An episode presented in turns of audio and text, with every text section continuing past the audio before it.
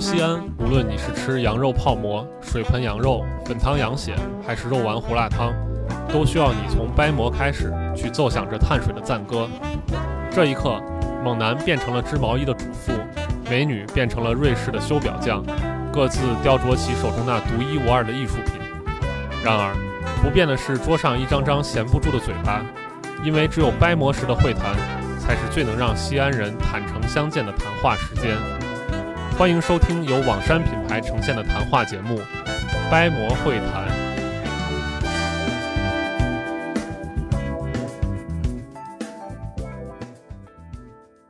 Hello，各位听众朋友们，大家好，欢迎大家来收听新一期的掰馍会谈，我是主播小石，好久好久没见了啊。呃，另一位主播还是我们的林老师，林老师跟大家打个招呼吧。Hello，大家好，好久不见，新年快乐！啊、我们再一次见面就已经是新的一年了。那么在年这个二零二零年末尾，我们稍微这个停滞了一段时间啊，在那个呃整个环城节目录完之后，但但是我们其实一直心系这个呃掰馍会谈，然后一直在积极的去找寻更多新的嘉宾。嗯，那么今天我们就请来了一位新嘉宾，林老师，你要不要来介绍一下这位新嘉宾，你的好朋友？啊，今天我们请来的嘉宾呢，是我们呃网山呃多年以来的好朋友，然后呢，一直在我们的这个内部小群还有公众号里面给我们提供一些呃很多怎么说呢新资料呃好内容的一个对，如果如果大家一直潜伏在我们网山这个读者群里头，就是会接收到很多关于罗老师带来的新资讯，然后非常的有干货。那都已经说到罗老师了，那罗老师现在就给大家蹦出来了啊，给大家问个好，salam saleno mobalak。呃，最近在学波斯语，所以刚才给大家说的就是大家好，牛年快乐啊！我们这个扭转乾坤，呃，既然我都已经蹦出来了，我就自我介绍一下啊，我经常潜伏在咱们网山叫催更群里面啊，我们这个不仅是文章催更，也是这个博客催更。呃，我叫罗威，呃，我在西安咸阳国际机场工作。我这个呃个人爱好比较多啊，其中有一个爱好就是逛展，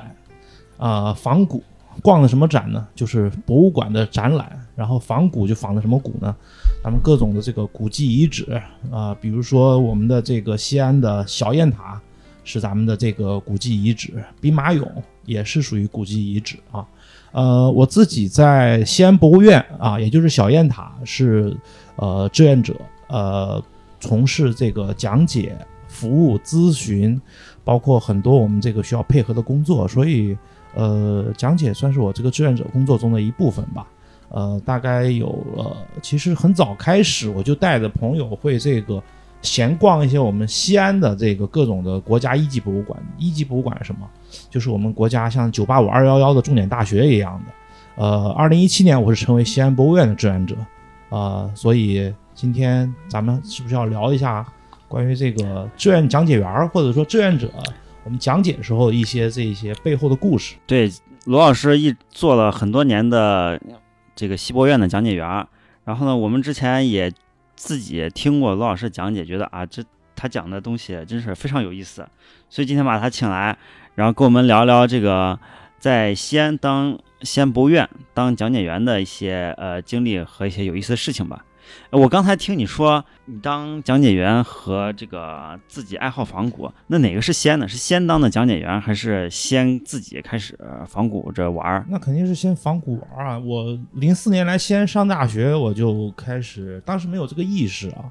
然后我就会去，其实也是无意识的去这些地方。后来知道，哦，这个地方原来还就是这个也是古迹啊。嗯，嗯然后所以是慢慢随着深入，就是我觉得，呃，后来了解到有志愿者可以做文博志愿者，因为志愿者有很大的一个涵范围涵盖，然后可以做文博志愿者来这个宣传古都、宣传历史文化，也是有一个比较好的、比较正规的输出的窗口。哦这么样，其实我在西安之前上大学的时候，也是那会儿大学期间，确实本地学校就有一些关于招募博物馆志愿者的一些啊、怎么说呢活动啊，或者是对对对什么的。当时我有很多同学也都去报考那个陕历博的志愿者什么的，他啊考核还非常的严格，先得背一大本书，然后考试什么的。哎是不是你在北京的时候，学校里有没有这些？呃，我们在北京的时候，学校里倒没有这些，好像那个博物馆跟高校这边联合的不是特别的紧密，而而且人家很多的志愿者都是从社会上面招募的，就是就是他们会就像罗老师这样子，非常专业的，不太会找大学生。然后啊前一阵儿北京那个不是国博有一个讲解员就非常的火爆嘛，然后叫那个啊何何森堡，啊那个最后成了大 V，然后人家就是讲解讲的特别好。但是我觉得这个罗老师，罗老师也可以成为我们西博院这个。嗯，非常非常厉害的讲解员，因为我听过罗老师的讲解啊，跟其他的讲的完全不一样。就是，呃，罗老师他，我觉得他在这个讲解方面还是下了不少功夫的。那罗老师，你觉得就是在很你你也听过很多的讲解，你自己也讲解，那你觉得你跟别人的讲解中间有没有什么区别，或者说你你为这些就是做差异化，有没有什么给就想给大家带来新鲜的东西？呃，其实就是在文博系统，不管是做专业的讲解员，还是做我们志愿者讲解员这种啊，它有不同的。首先，你在一个博物馆里面做专职的讲解员，咱们这是属于博物馆的这个员工啊。然后呢，像我们的这个志愿者，呃，我们很多人以为志愿者都是啊退休的叔叔阿姨来发挥余热来做这些东西。其实，像我们在西安的这个地方，包括全国很多其他城市的这个博物馆里面。都有这种就是什么呢？就是大学生志愿者和社会志愿者，所以我们这样的这个社会志愿者是和大学生志愿者一样，都是一个非常有机的这个组成啊。然后我们首先进去的时候就要经历过报名，他会对你的简历进行筛选，面试又是一轮的筛选，然后这些结束了以后呢，把你选入了以后呢，还有培训，你培训的到岗率、考核。结束了以后呢，还有几个月的这个相当于是我们说试用期，都通过了以后，才能成为一个正式的这个志愿者。这还只是志愿者，因为你要做一个合格的讲解，做志愿者讲解的话，你还有考试，就啊还是有很多的，不仅仅是讲解词是一本书，嗯，然后我们的服务内容，你比如说游客问你有些什么问题，卫生间在哪？我遇到什么事情了？我该怎么办？广播是在哪？啊啊，基本的我要租服务这些车、哦租童车怎么懂？这是很多的，就像我们工作一样。所以我在机场工作，我们也是一个服务行业，交通运输服务行业，所以我对这方面有很深的体会，所以会换位思考啊哦。然后讲解员，其实志愿者讲解员才是里面也是一个非常重要的组成部分啊。呃，其实怎么说，就是做好一个这个志愿者讲解员，呃，业余时间下功夫是一方面，当然要背讲解词。咱们这个博物馆的讲解员背的讲解词呢，因为是咱们有专门的这个博物馆的专家来写的，为什么呢？博物馆专家写的这些东西，它本身是就会根据这个呃考古发现形成一套比较规范、比较严谨的讲解词，哦而我们志愿者讲的呢，我一般不太按照这个我们发的讲解词讲，我会按照我看到的资料，当然包括我亲自去的一些古迹看到的一些最新的研究，我会把这个阐述在里面，所以这个是我们比讲解员可能要更加嗯能讲的更不同的一点。这灵就还啊是综合起来了。，对，综合起来，所以我们就算是这个博物馆这个社会教育大窗口的一个非常好的一个展示的平台。哦，而且刚好今天这个今年二月份嘛，咱们六年前习近平总书记来陕西这个考察的时候，二零一五年二月十五日就参观了西安博物院，啊，说这个博物馆就是一所大学校，就在这提出的啊。哦，啊，就是那一年习主席来西安上城墙那次是吧？对，就那一2月份年过来的过年啊前后。哦，好，哎，那你说到你这个博物馆留有工作，呃，那罗老师给大家讲一下，就是作为一个以西博院的呃博物馆的讲解员志愿者，他这个日常工作你们是怎么安排的？我们日常工作其实跟我们在这个我们自己的主主职或者说我们本身的行业是很一样的，就是我们也要就是排班排班啊。啊？我们因为博物馆大多数的博物馆是每周一关门，关门不是嗯放假哦，嗯关门它的这个可能有培训，讲解员有培训，然后展柜展品可能有维护嗯调整，都在啊幕后。然后呢，但是我给大家宣传一下，我们西安博物院是每周二才闭馆，所以我们周一不闭馆。周一我们陕西的很多博物馆啊，像陕西历史博物馆这些关门的话，你们欢迎大家来西安博物院。错峰闭馆，对，错峰闭馆，对，错峰闭馆啊。然后其实陕西啊有九个国家一级博物馆，九个国家相当于是九八五二幺幺一样哦啊。陕西历史博物馆、秦始皇帝陵博物院，就是我们俗称的兵马俑；哦，汉景帝杨陵博物院、碑林博物馆、西安博物院、大唐西市博物馆，还有延安的这个就是延安革命圣地纪念馆。以及宝鸡青铜器博物院。然后就是在这边再插说的一点就是什么呢？院和馆没有太大的区别，就是最近这十几年、二十年可能比较流行叫博物院，啊，对包括我们最早中国最早的这个算是近代最早的博物馆，这个故宫博物院。啊，对，而我们中国最早的博物馆是一零八七年建在碑林的这个建北建于北宋的这个碑林。哦啊，所以我们这个要报班儿啊。我们比如说，我们每天分了早上、中午、下午，有不同的嗯岗位、啊。像比如说这个国庆、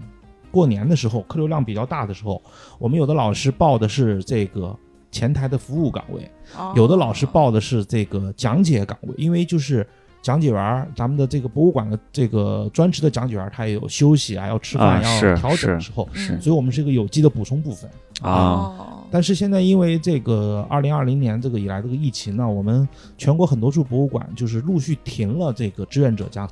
讲解，有的博物馆现在是陆续恢复了，但是我们也是主动是不聚集，要戴好口罩，这个我也给大家提醒一下。嗯我看我前一阵儿年前去西博的时候，看那边讲解员还在，是这西博讲解员没停我？志愿讲解对，就是吧是讲解这个专职讲解员的讲解，就是在可能去年的六七月份就陆续恢复了，但是有的博物馆的志愿者讲解恢复了，有的没恢复。而且我们一般对于我们来说，我们就是考虑到大众的这个身体健康啊，包括这些，我们还是。不会主动说我们提供讲解，而是客人如果说有需要，包括我们上面的安排，我们会去给大家进行一下、哦啊。啊，那那二零二一年的时候，那这个讲解的次数是不是就开始陆续的变变成比较正常的？对时间对对对，这啊你就提到了另外一个问题，我们志愿者的这个考核，我们每年有服务时间和服务次数的要求。哦，就是啊你必须要达到某一个数量，你才可以继续成为咱们这个西博的志愿讲解员。对，成为西博的这个志愿者，而且这个可能就是有时候我们还会有这个每一年有这个讲解考核，就是如果你是讲解组的，哦，嗯就大家内部要评选一下。不就是讲解员给我们来进行考核啊，然后是是否达标嗯啊？其实像在别的博物馆，很多像别的大的博物馆，像什么南京博物院啊、嗯甘肃省博物馆，我知道人家还有专门的新媒体组、社教组，然后还有这个社会志愿者、管大学生志愿者，都是哦，很丰富、丰富多彩的啊。所以，还挺细分的。嗯，对，嗯那那今年的话，我们在西博院可以找到罗老师来讲解吗？呃，当然可以啊。我这一次就是在咱们录节目之前，我们过年我在西安博物院初一和初五还服务了两个半天两个半天啊。我们一般上午是这个三个小时，中午是两个小时，下午是三个小时，分了三班哦啊。周周一到周日，除了周二，我们都有这个大家来自己在这个上面报班儿。但是有啊时候大家可能有时候工作比较忙啊，就是报班儿人会少一些。啊当然，我们这个呃讲解的志愿者并可并不可能是每天都有，但是哦基本上每周都会有那么几天都有的啊主要看大家个人的安排情况。但是啊首先前提是保证自己的工作和生活，再就是这个咱们达到这个服务的时长和次数的要求啊。你现在都是排在周末吧？你现在不是正常哦，这个上午休啊林老师说的这个正常，就是因为我在机场上班，我们民航系统就有一个这个就是叫倒班儿，啊？上一天二十四，休两天，休四十八小时。所以那个呃，我之前是就是一般赶的是周一都周到周五，很多人上班的时候我来这个十一补缺啊，谁没报我就来。现在可能就只有周末有时间来哦报这个，对这个啊还是按工作安排来来看。那这样那这样按周末排的话，就是你平常周末时间耽误的多吗？就是按你们那个服务时长要求其实按我们的要求，我觉得我大概我一个月来两次就够了，就是两个周末。还行啊。或者说对如果觉得时间多一点，三个周末也可以。嗯因为就是怎么说，在博物馆，你不仅仅来了以后就是一个签到、打卡、讲解，有时候我也会去逛一逛我们新的展，比如说我们西安博物院今年这个二零二一年这个开年的这个扭转乾坤牛年文物特展，这个是全国文博系统联合做的一个展。啊，哦，看一下有什么新的展品，因为就是博物馆的展览一般分为什么呢？我们总说博物馆，博物馆这个很多博物馆说哎免费了，但它免费不免票，免免费是为了让更多人走进博物馆，不免票是为了控制这个客流量哦这样啊。所以以像很多博物馆现在在网上，在它的公众号里面都可以预约票，然后博物馆的基础陈列是免费的啊，但是像我们有的馆，比如说像陕西历史博物馆。哦对很多人预约不到免费票，可能就是会花三十块钱甚至二百七十块钱去看，对我每次去都花三十块钱。对对，我们一般都是买那对，个何家村直接进去。何家村这个文物基础，这个何家村大唐遗宝这个唐代金银器，或者是嗯唐代壁画，所以这个是博物馆有机的组成部分，就是呃基础陈列和收费的这种特展，再就是有一种叫临展临时的展哦啊，可能就是大概持续几个月、半年哦啊这一类的，所以这是三种啊。嗯所以我们要去看一下这个有没有什么新的啊啊这些文物。我们在讲解的时候，我们可以给观众带来这个新的跟我们这个，比如说新年或者说有关系的一些时下的热点，我们的有机的连接啊。嗯哦，哎，那罗老师刚好给大家介绍一下西博院这个扭转乾坤展是什么时候持续到什么时候？呃，西博院西安博物院的这个扭转乾坤的这个牛年文物特展，二月大年初一前后开展的，持续到什么时候？我估计得到就是五月十八号前后吧，哦因为五月十八号是我们的这个国际博物馆日，哦每一年都有是是活动。然后我们那个西安博物院今年应该是有一个在五月十八号以后，在这个扭转乾坤这扭转乾坤这个展厅会有一个新的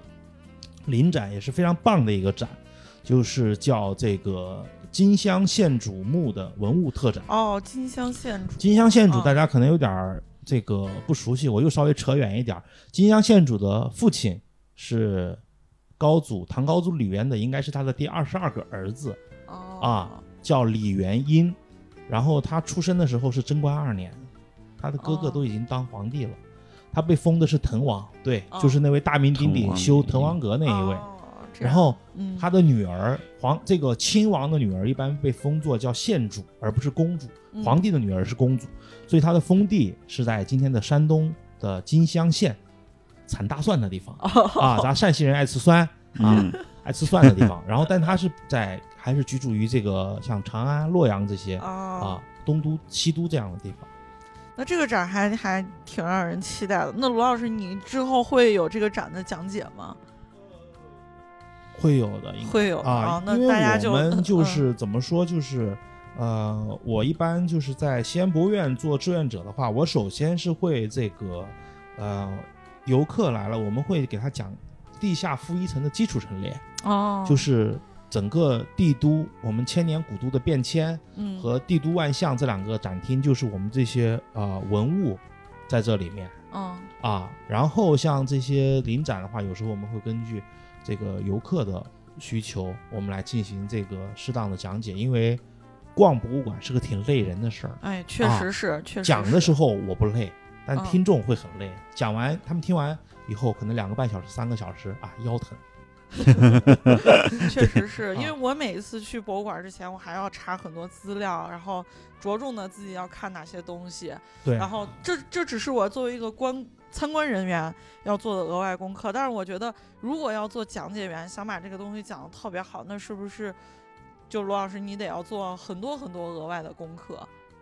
嗯，对你你说的这个，其实咱们可以做成另外一个话题，就是如何如何感觉非常有知识、有有水平的看一个博物馆或看一个展，当然哎，是另外一方面。对对这个话题但是啊，这个就是呃，我们志愿者或者说我们这个文博系统，我们从事讲解的我们这些老师们或者说这个朋友们，我们都在不断的学习。嗯一方面就是像这个，因为我们文物的出土形式主要是三种，嗯，就是古墓葬嗯啊、古遗址啊。墓葬，比如说像我们历代皇帝、帝王的陵墓，但我们现在一般不主动挖掘帝王的陵墓啊，嗯，我们是保护为主。但它陪葬坑旁边的出土的文物，比如说我们西安北边靠近机场的汉景帝杨陵博物院啊是，啊，然后在遗址，就比如说像秦始皇的兵马俑，嗯还有就是像很多这个，比如说像何家村嗯啊，属于遗址；还有一种就是这个啊何哦何家村应该不属于遗址，何家村是第三种形式，叫窖藏，因为突发的事情埋到了地上啊，哦，比如说像宝鸡的很多这个青铜器也是窖藏，在西周灭亡的时候啊埋下去的。然后这个是就是它会文物，它进行考古完了以后呢，会形成就是我们说的这个就是考古报告。嗯啊，考古报告会这个发到这个像我们现在很多人都知道有这个知网，我们哦可以去知网上查论文，比如啊说嗯。我们可以到陕西省图书馆用一个公共账号嗯。啊，可以获得免费的论文，就不用花钱再下了。哦。啊。再就是有一些像他出的专门这个跟考古有关的这个书籍，哦，但这种比较贵了，哦，因为这种书一般可能都是我们这个文物系统专门有个出版社叫文物出版社，嗯啊，最近这这十几年可能有什么 PDF 的书籍啊，包括很多人会在淘宝上买电子书、哦。PDF 也可以看。对，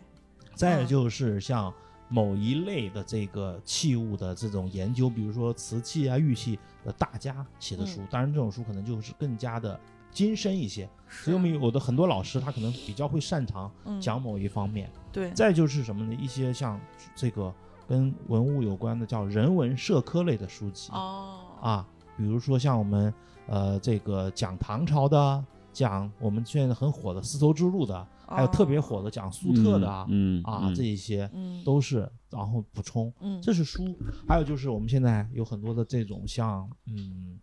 呃，B 站、哔哩哔哩啊，有很多很生动的讲座在上面都会录屏，还有就是像这个最后就是呃微信公众号，哦啊，有很多很不错的这个博物馆或者文博爱好者啊，很或者专家做的微信公众号，在网上我可能我我自己关注的大概我看看，我自己关注的公众号是有一千，应该是有一千将近一千一吧。关注了一千零七十八个公众号，大概里面文博类的大概有占了将近七成左右哦啊，所以这我个东西嗯都是可以非常好的获得这些信息的。啊是是，但是你怎么获得这些信息，把它整理成你自己的，这个可能就是需要建立一个体系化的、一个逻辑化的一个知识体系。哦对这个我们就回头嗯可以专门聊一下，我觉得是通通过罗老师刚刚这一通这一通讲，我差不多明白了。如果你想成为一个像罗老师一样的讲解员，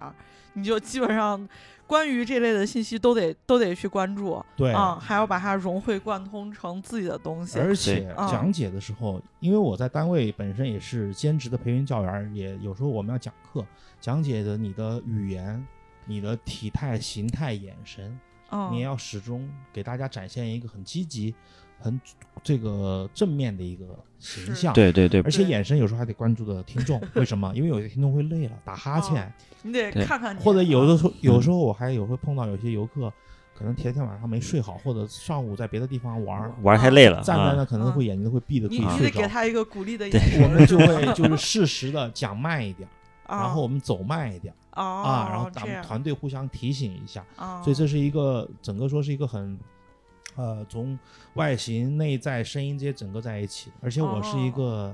呃出生在南方的这个出生在这个中国中部湖北的南方人，虽然在北方待了十几年，但是有时候这个普通话偶尔会冒出来不太标准的啊哦，所以始终要记得 吐字清楚，说慢一点儿。因为很多老师说，啊，你说话说的太快了，逻辑太快了，讲慢点儿，讲慢点儿。哎，是这个是，其实其实我以前也有这个想当志愿者这个想法，所以所以其实我挺好奇的，就是我想问问罗老师，那如果比如说我想进入到咱们西博或者是陕历博当一个志愿者，那最基础的需求是不是就是要把这些讲解词儿背熟？比如说我看到一个文物，我给大家得讲这是什么时候的东西啊，大概大概高多少，重多少，大概是这种东西，就是最基础的。最基础的，你想当志愿者，首先你得要嗯，常住在西安，或者说是我们本地人。哦，你、嗯各大博物馆招志愿者，首先就是招社会志愿者，首先你得要长期在这地方哦啊，你得先在这儿啊。对，而且它有年龄的限制，一般可能是就是像社会志愿者，可能是十八到六十五或者七十岁。对，不能你光想挂个名儿，挂个名儿人不见了，找不着你了。啊对哦，这哦是最主要的、嗯啊。然后你得要先经过这些，刚才我给大家说的选拔这个考试啊、试用以后，你才能再去培训考核，经过考核以后才能通过。但是就是我们要怎么获得这个像这个志愿者的这个招募的话，一般就是各个博物馆嗯。的这个志愿这个微信公众号，还有他的微博上面都会这提到是个需要招募志愿者会进行专门的这个推送哦啊，咱们就可以看到上面的这个招募的要求，然后一般就是会让你会把这个报名的时间要求之内的啊，把这个的你自己的简历、个人介绍发给这个博物馆的老师、工作人员进行筛选哦啊。这样啊，那就跟面试个工作其啊实一样的差不多啊。差不多感觉好像志愿者还要更严格一些。哎，那那这个我就突然想到一个问题，那是像这些参与面试人，他是先报名再学，还是先学了之后再报名呢？呃，虽然有的有文博知识或者热爱的，这样最好。啊，就你首先你啊对这个有热情就行有这样的基础，有的老师可能是来了以后再学啊。比如我们有的老师学习能力非常强，他可能啊、退休前他虽然不是干这方面，但他是大学教授啊，哦或者说是就是他自己的这个知识体系啊，跟这个有比较好的连接啊。其实这个这个做博物馆志愿者也是要一直在学的，就像有时候我们会看到一些新闻呐、我们会连接到这里面。比如最近这个有一个很火的这个新闻，说我们这个咸阳机场三期扩建工程，啊，对对，呃又挖出来几千座墓然后我前两天看这个微博，我看于根哲教授发了一个这个微博说，呃，根据统计，西安机场啊，从这个一期就是最早九一年前开始建设的时候，到现在啊可能已经陆续发现了七千多座各个时代从皇帝到平民的墓葬。你飞机起飞的时候就感觉经历了一部二十四史。哦，是是是，对对对，之前我们写嗯文章不是也写过这个机场线上对，机场线上数坟头这个汉十八陵这个，对，嗯那那那我之前就是刚才我本来想问你关于呃，在这个讲解中提升经验，你是，但我发现你好像之在做讲解员之前，你也做这个，就你本职工作这个做培训啊或什么的，它嗯其实已经是对你讲解的技能一个提升了。对，讲解这个是一方面，这个是属于我们平常要注意的，其实很多人忽视的一个你的站姿。嗯你的声音、语调、眼神，这个是很多人忽视的，因为我们这个很多微表情，其实对这个游客或者对听众也有很大的影响。对啊，不过像像就像这种服务细节，是嗯你自己琢磨呢，还是说你们其实内部培训的时候会讲到这些？这种我们培训会讲到，就是这些基本的服务要会领。讲到这些服务要领，但是啊，就是我们只是讲到怎么怎么样，这个平常，呃，需要什么什么起身呐、这些。啊啊但是像这一些啊，可能更多的是来自于我工作哦啊，工作，因为这个从事的是安全相关的工作，所以我们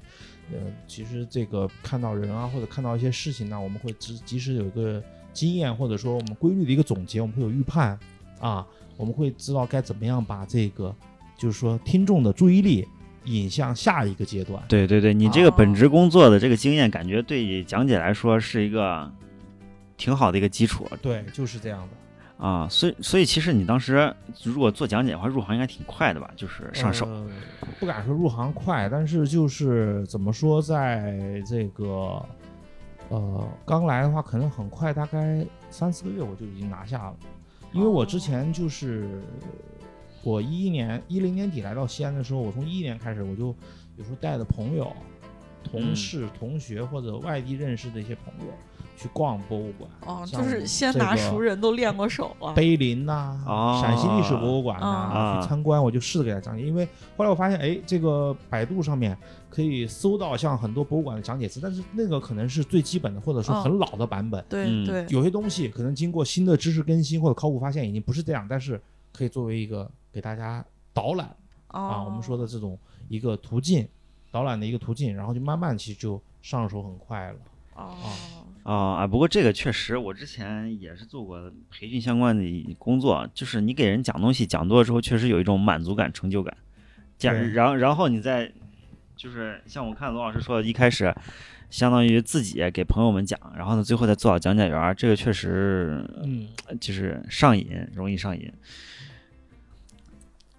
而且这个像我在二零一六年底嗯参加了这个陕旅集团主办的“寻找陕西最美导游大赛”，还有哦二零一七年参加了这个陕西文物局、陕西省文物局举办的呃陕西历史文化使者的比赛。这两次比赛中，我一个一次获得了这个三等奖，还有一次是被评为了陕西历史文化使者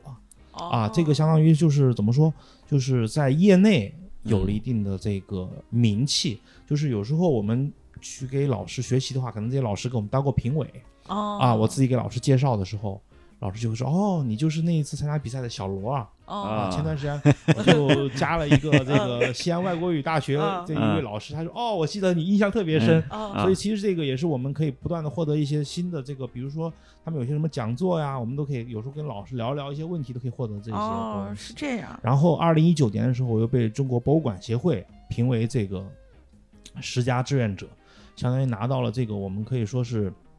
中国的这个文博界志愿者很高的数一数二的一个奖项。一个认可、啊，当然，我觉得这个作为一个志愿者啊，最重要的还是要面向我们这个广大的这个人民群众这个蓝海，嗯，对对他们用通俗易懂、接地气的文化，把博物馆的东西生动、详实、有趣，然后呢，认真的给它传达出去。对你说这个非常就是提醒我，之前在看你讲解的时候，就发现你在讲的时候会随身带一个 iPad，像这，然后呢展示一些额外的呃资料或者对资对，或者图片什么的是很多。东西就是需要图片儿的时对候，，像这个 Pad 就就非常生动了。是像这个，你一般讲解比赛的时候，你你你也看不到嘛。但是呢，对于对于我们这种普通老百姓的观众来说，就是你没有参加比赛那种讲法，这个就非常丰富有意思，但好像比赛中体现不出来，是吧？嗯，讲解比赛的时候其实也能体现出来，因为讲解比赛的时候，我们大多数要是要背讲解词，啊，后面有人专门给你播放这个 PPT 啊，啊，但是这个讲解词一般是我们这个主讲的人讲的，还有专门的老师给你修改。啊。像我去年的十一月在宝鸡参加陕西省文博系统的讲解比赛，嗯。我拿我拿了这个志愿者组的第四名，啊哦。然后是这个三等奖，然后我们是八月底在西安举办了这个初赛，然后到了十一月就是二号到六号这几天是跟专业的讲解员还有英文的讲解员在一起是复赛和决赛。我到了决赛的时候，我就完全放开了，为什么呢？初赛、复赛的时候有点紧张，然后差点超时。到了决赛的时候，那个稿子其实我已经不是我最初讲的稿子了，因为我给我们的老师们演示了好几次，每一次讲他说呀，你每次讲的都不一样。但是呢，我说这就是我自己的个人吸收。到了讲解的时候，因为下面有人给我放 PPT，然后放，后来我听这个给我放 PPT 的这位这个讲解员就说呀，旁边罗老师，我放 PPT 的时候，旁边那个做音响的老师说，诶，别人这个讲的时候，其他的他的伙伴都拿着稿子给他在对呢，你咋不拿稿子呢？不用啊，我们罗老师讲到哪就是哪，全是自我发挥。而且我在那一天的时候呢，我就听到了这个这个，我们前面有一个陕西自然博物馆的一个小小讲解员，哦八九岁，嗯他讲这个长颈鹿的时候，哦我就想到了文化交流。为什么呢？哦因为文化交流里面，我们中国古代把麒麟这个把长颈鹿叫麒麟，而在闽南语啊，还有这个韩语里面，嗯，长颈鹿就叫 killing 鹿啊。哦麒麟鹿，这个其实就是我们这个讲解比赛里面特特别重要一点，就是我把别人的东讲的东西，我都可以引用到自己的东西，对我一个启发。所以这个真的是一个现场发挥一个非常亮的一个点。啊，但是哦这种讲解比赛可能还有就是我们的仪态啊、服装啊，嗯很多的这些别的因素嗯在那个啥。那那就等于说，罗老师每去参加一次讲解，回来讲来西博院的这个讲解词，可能都会要刷新一次了。呃，不用不用，这个啊是参加比赛的，但是我们给这个听众讲的讲解词，基本上我们都是可能根据院方的安排，他们会进行定期的更新。然后我在日嗯常的这个作为志愿者讲解的时候，我拿着 iPad 上放了 PPT，嗯是依照我们这个看的这个基础陈列的一个逻辑线进行的相关图片以及一少部分文字的展示。但是这个 PPT 也经常更新。哦啊，这个 PPT 的图片来自于微信公众号看到的，我自己在呃外面仿古看到的各种书上啊看到的资料啊，哦，然后整理成型。我大概在西安博物院的这个 PPT 可能得有将近两百页吧，哦啊，所以这样对哦两百页那一次讲解讲得完吗？还是说一次就挑着？呃，一次就是我们这个西安博物院地下负一层的基本陈列那一个圈儿里面，啊还有一个陕西这个呃西安这个城市发展史，这个嗯一般我不讲，因为这个要再讲的话，再加上地下的沙盘这个模型和两个基本陈列展厅，就得要三个半小时。内容量太大了。对，所以我就会主要就是讲这个模型加这个基础陈列，也得啊要两个半哦小时。那就是那所以我们不仅仅是啊什么，不仅仅是自己要讲嗨，你得要考虑听众的知识和他的体力，对对，对见人下菜换。换位啊思考。对对对对对对。哎，那说到这个啊，就是像像你的这些呃同事们，呃有没有什么他们其他的一些就在讲解时用到的一些这种算是个人特殊技能啊，或者什么东西，是应该每个人都会弄一点不一样的吧？呃，就是你说我的志愿者伙伴们，对对对对对，对我们各有特色和风格吧。呃，有的老师可能他比较懂收藏啊，他会进行一些这个上面这些文物，比如说特别像青铜器啊这类上面东西的这个文字的识别。然后还有的老师可能就是比较喜欢穿这个汉服、哦汉服唐装、华服，啊他们在这个就是讲的时候穿上这个衣服，让人感觉就是有那种古风之美。哦嗯，这样啊还有就是怎么说吧，还有一些老师比较亲和力很强，哦特别会喜跟善于跟儿童、孩子沟通。哦啊，然后呢，就是对于这种我们平常的孩子啊，讲起来非常亲和力，所以我们各有特色。啊哦各有所长是包括像有的这个孩子可能刚好也是在上小学的，我们的志愿者妈妈们，哎，他们就有时候就非常喜欢带这些孩子啊，哦知道怎么迅速安抚这个儿童看不懂博物馆或者比较躁动的这个心。啊，哎，这个就非非常有意思，每个人各有所长，然后注意的点都不一样，嗯有点像那种玩游戏里面选英雄那种感觉。不同的技能树，对，呃，刚刚罗老师你提到说你们就是呃去参加比赛呀什么的，都是业业内的人，就是咱们这个志愿者小圈子。其实我很好奇啊，就是咱们这个志愿者讲解员这个圈子里，就构成这个志愿者的都是哪一些人？就是大家的这个就是都是因为爱好聚到这块儿，那大家的本职工作是不是还都挺那个？其实据我了解，我们国内博物馆有这个志愿者可能并不长，嗯，像国博可能就是两千零二年前后才开始招第一批志愿者。哦那那都没多久啊然后像我们这个省内的陕西历史博物馆，嗯，零八年开始有了吧，还零九年。然后西安博物院是一二年前后才有。哦像碑林和兵马俑，它的社会志愿者更少。啊，社会志愿者组成可能就是像刚才我们说的，很多也很多人都以为是退休的叔叔阿姨，嗯这个是一方面。还有就是像我们的这个很多现在其实年轻人也越来越多，可以就说是他从这个二十，像我们一般大学毕业、本科毕业二十二岁到嗯六十五六岁、七十岁，它就是一个很平均的分布，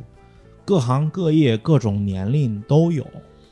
啊。然后有这个公务员儿，嗯有老师、医生啊，也有像我们这种企业的职工，然后还有可能就是有一些这个，比如说他们呃自己做这个创业啊，他们但是他们喜欢这种文博一类的，哦，包括像这个有做导游的啊，他们是兼职做导游的，然后来在这边这个做的。因为导游证，我们除了干组织工作，我们也可以考导游证来做这一些。所以我们其实现在各行各业人都有啊哦，他们会用各自的这种，比如说他的这个呃知识，他的获取啊，或者他的一些这个社会关系，会给我们的这个志愿者的建设发展带来很多不同的这个呃怎么说惊喜。哦，等于说呢，嗯咱们这个这个圈子的人还是不是很多，就是一个小圈子，然后信息流通的还会比较快一些。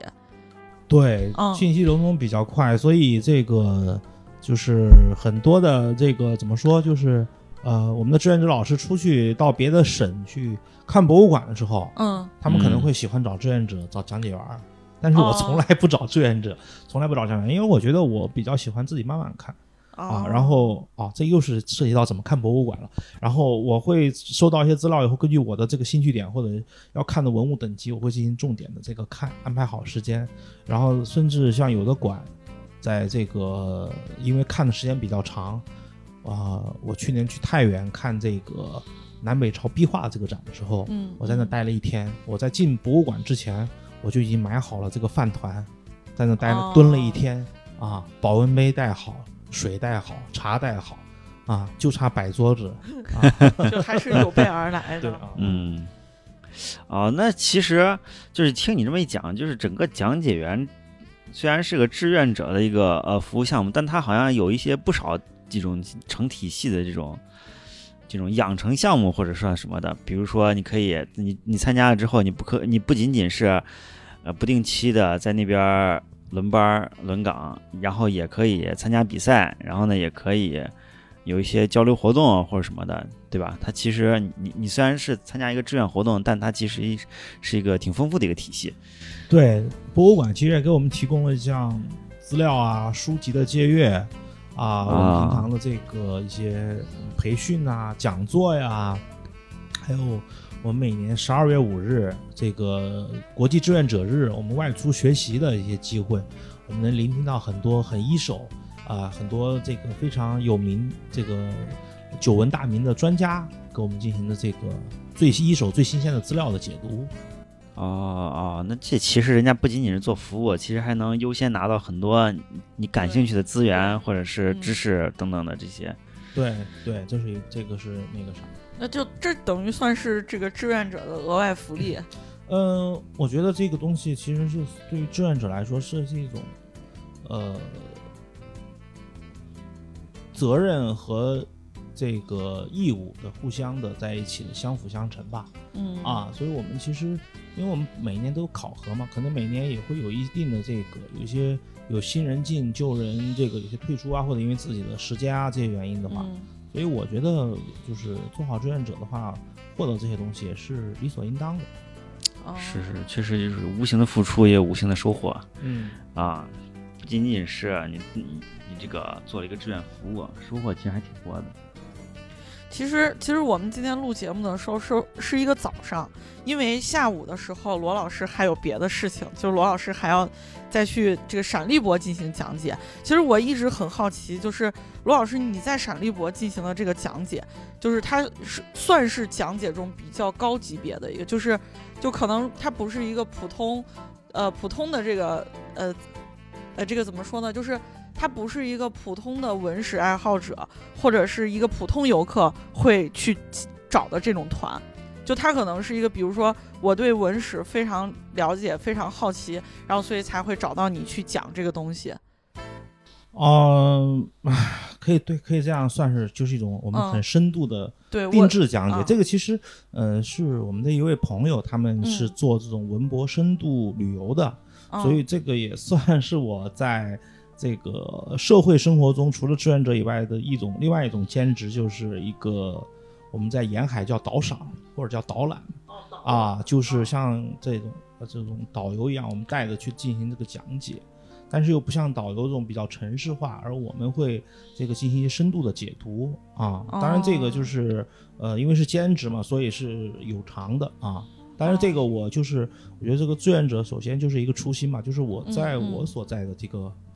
做志愿者的这个博物馆，我不会去嗯做这一类的这种收费或者什么，因为这种东西哦跟他初心有关。所以我在外面的话，我是这个进行一些自己的兼职，是这个啊，哦算是一种扩展吧，拓展对。是是哦，这个确实啊，就是说西西博院这边是纯志愿的服务，但是像嗯其他的对对，像我们有一些的这种最近这四五年比较火的研学哦啊，然后这个呃看这些东西，可能就是有各种各样的这个嗯。大咖呀，或者专家呀，或者一些研究比较深的志愿者都会参加到这里面。当然，这个呃，其实像来我们陕西这个地方看历史啊，现在嗯。一般的话就是怎么看，就是可能来了以后，先去这个宝鸡青铜器博物院，嗯，看这个周人，还有周原博物馆，看周人怎么崛起，凤鸣岐哦，山。直接按时间线来转是吗？对，然后再哦去秦始皇帝陵博物院讲秦看秦，再去哦汉景帝杨陵博物院看大汉，甚至去长安，还有去长安城遗址，哦，长城哦，汉长安城遗址吗？长安城遗址嗯，然后再去这个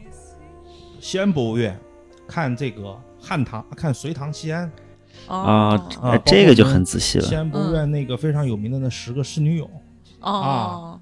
再就是去这个最后啊，中间可能还会去碑林，对，哦，碑碑林。对碑林然后可能中间还有会穿插的，就是要去我们西安周边，比如近一点，像机场旁边武则天母亲杨氏的顺陵看石刻、啊。看完这些东西以后，可能中间还会有城墙，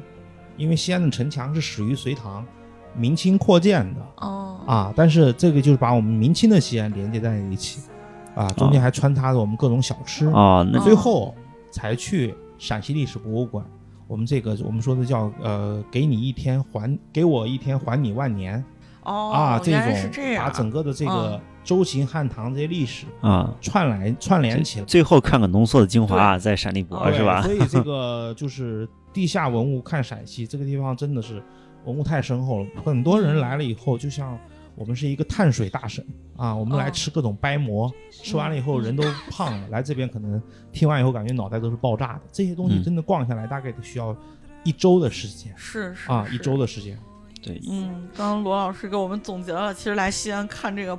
博物馆顺序，好像大家一来之后，其实最多去的是陕历博，陕历博去的是最多的。但我一般建议我的朋友们是先从西博院看起，然后再去陕历博，好像就能好一些。嗯，对西呃西博院相对来说，呃还是细分一些啊，陕对历博有点过更浓缩了。是啊是是，对，刚才其实还忘了有一个国家一级博物馆，也是我们嗯要来看的什么呢？半坡遗址哦半坡啊。其实半坡遗址和包括我们西安周边的蓝田遗址，蓝田遗址现在不剩什么了，但是它是我们最早的西安人和最早的我们西安这个地方这个出现文明的这个很重要的一个遗址。啊啊，所以就能东西这些东西在一起以后呢，很自然的串联了。其实博物馆这个东西确实像这个小石说的，我们呃不一定非要去图人多，我们也去很多很多，比如单向的，嗯，像在嗯碑林里嘛，我们可以看到我们这个中国人的这个书法背后的这个文字所代表的精神的演变是啊，因为文字这个东西在古代啊，因为这个文化传播的原因，很多人是不认字的。嗯，可能这嗯个百分之九十九的人都不认字儿，所以你说什么语言不重要，拿什么字儿写，这个就是文化的影响力了。啊哦，哦，哎，刚才就是罗老师说到一个班坡博物馆这个事情，就我我把话题再往志愿者这呃讲一下，就是那个半坡好像也有志愿者队是吧？因为我在微博上关注过他们。对，半坡也有志愿。者队，他微博和微信做的都挺好的，他们啊有社招志愿者，也有大学生志愿者。啊啊，半半像就是我，其实我就是从半坡这个比较好奇，就是，呃，这些我相对来说小众一点的这种博物馆，他们其实也是大部分都有志愿者队的吗？就比如说咱们呃汉阳陵，或者是刚比如说青铜器这种博物馆，这我我觉得这样的博物馆可能大家去的会少一些。都有志愿者，啊，都有都有志愿者都有志愿者全都有哦志愿者。只不过有时候可能学生有些地方因为学生志愿者比较多，可能学生学业的缘故，他们哦只能这个周末或者来的多，或者说某一某一天没课的时候。而且我们可以想象一下，像汉景帝杨陵博物院那个地方，嗯它，现在还没有通地铁，对，也去很不方便多志愿者。过去的话，可能都要倒车。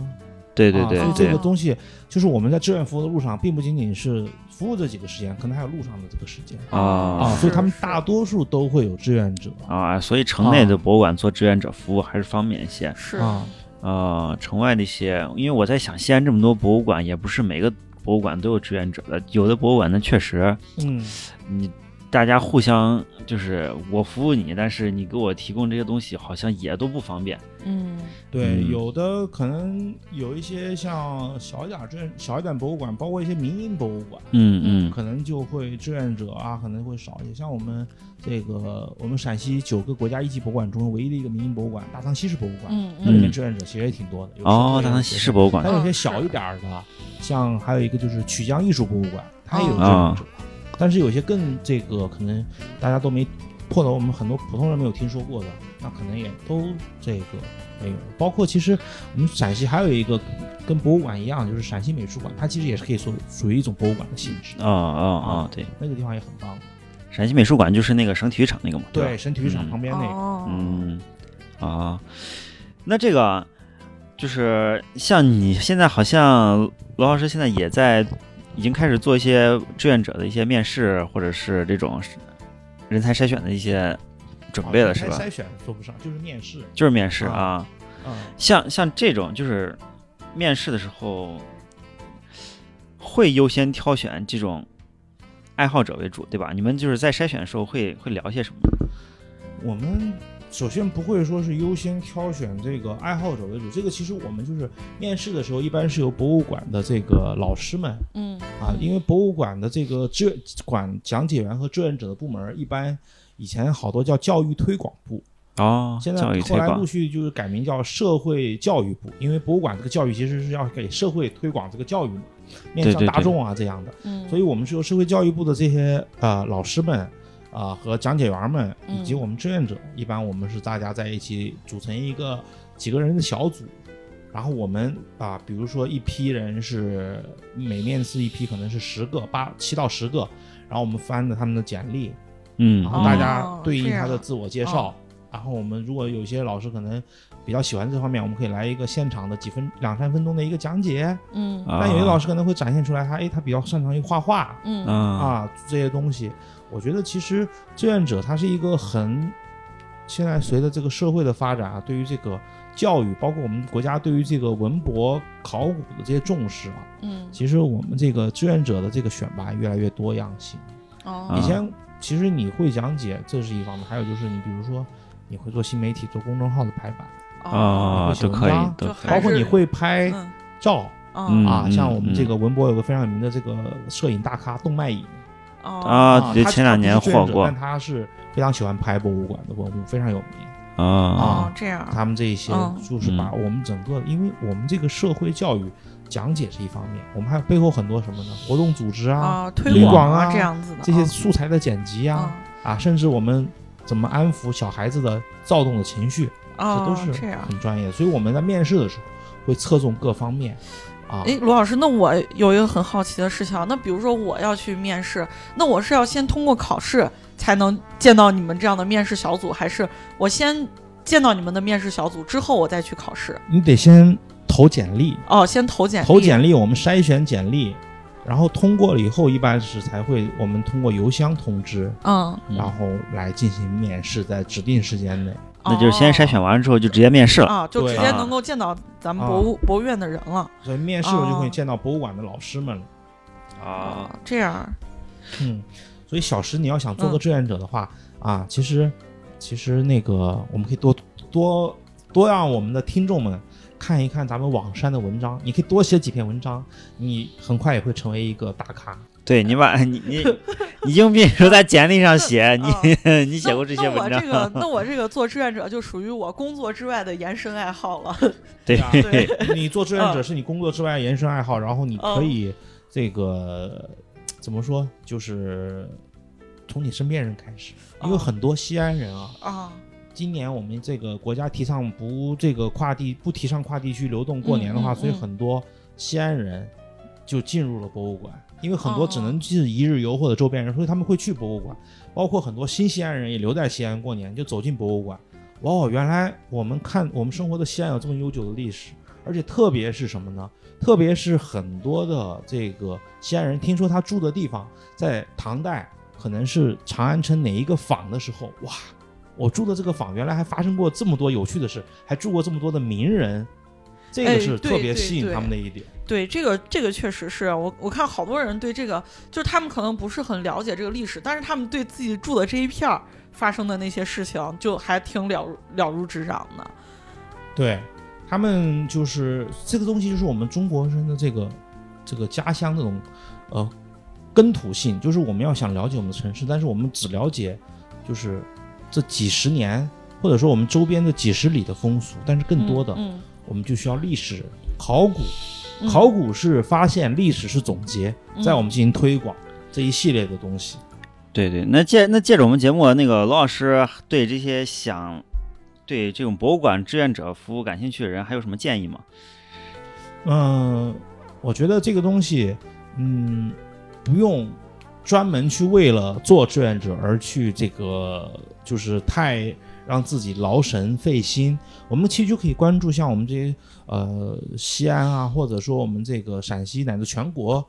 啊，我们可能听众有很多外地的，嗯这个各个大博物馆，或者说在省会城市博物馆的这个微信公众号、微博这一类的话，有机会的话，我们可以去报名一下。其实呢，很多啊，像我了解的，因为我自己这个也在这个就是呃，我们有一个非常有名的全国这种这个出过几本仿古日历的叫思飞啊、嗯这个微信群，还有我自己订阅的一个历史艺术文博类的一播客叫陆书，里面有嗯很多老师他都不是志愿者，但是他们呢，他们的仿古，他们看展，包括他们讲起来文物，讲起来建筑古建筑，真的很厉害。